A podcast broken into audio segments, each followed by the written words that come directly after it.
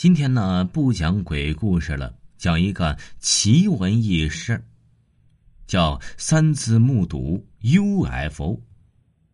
这四十余年来呀，只要一想起三次目睹 UFO，那奇而又奇的经历都令我兴奋不已，难以忘怀。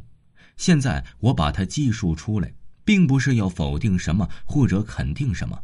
而是为了人类探索与发现的征程提供一些佐证，以利于做出客观科学的判断。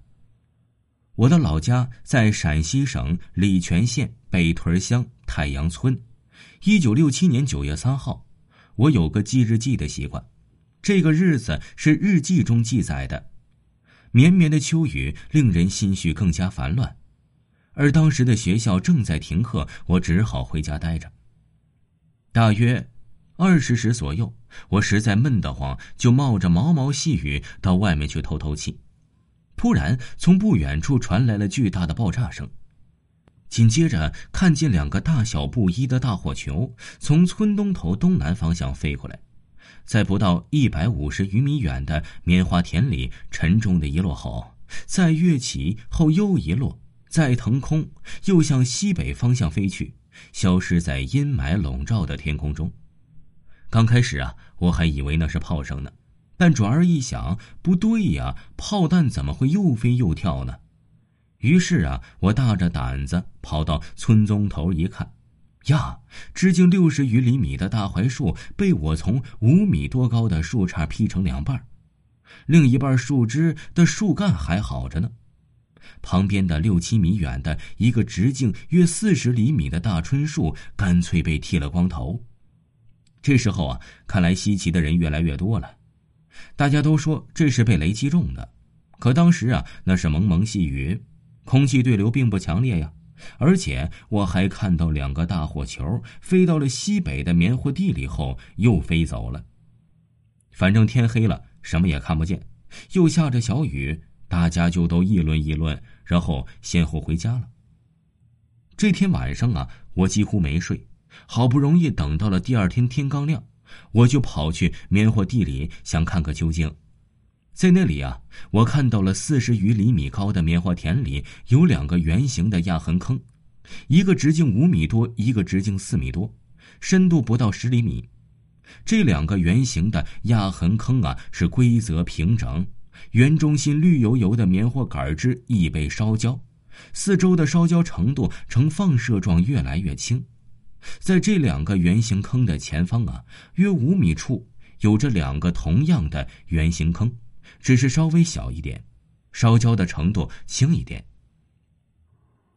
到了中午，公社的干部和村里的老师都赶来看一看这奇异的情况。当时啊，在我的心目中。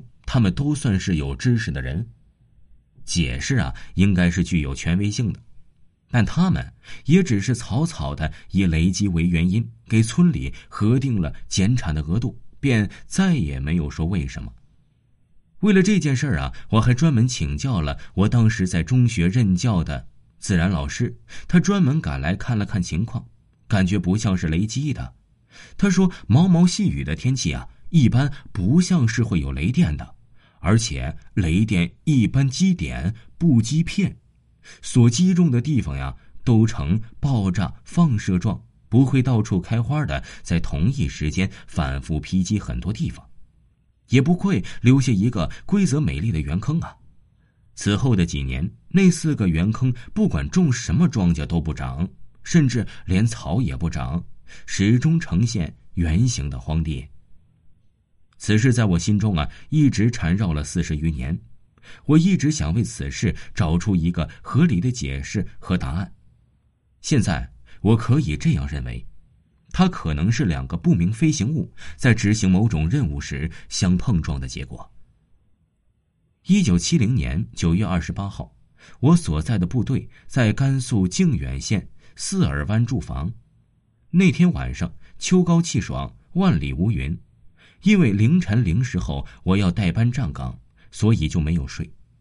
大约一时左右，我突然发现东南方向的天空中有一个奇异形状的发光体缓缓的飞过来，向西北方向飞去。所发的白光里呈浅蓝，显得十分明亮而有魅力。听众朋友，本集还有下集，请您继续收听。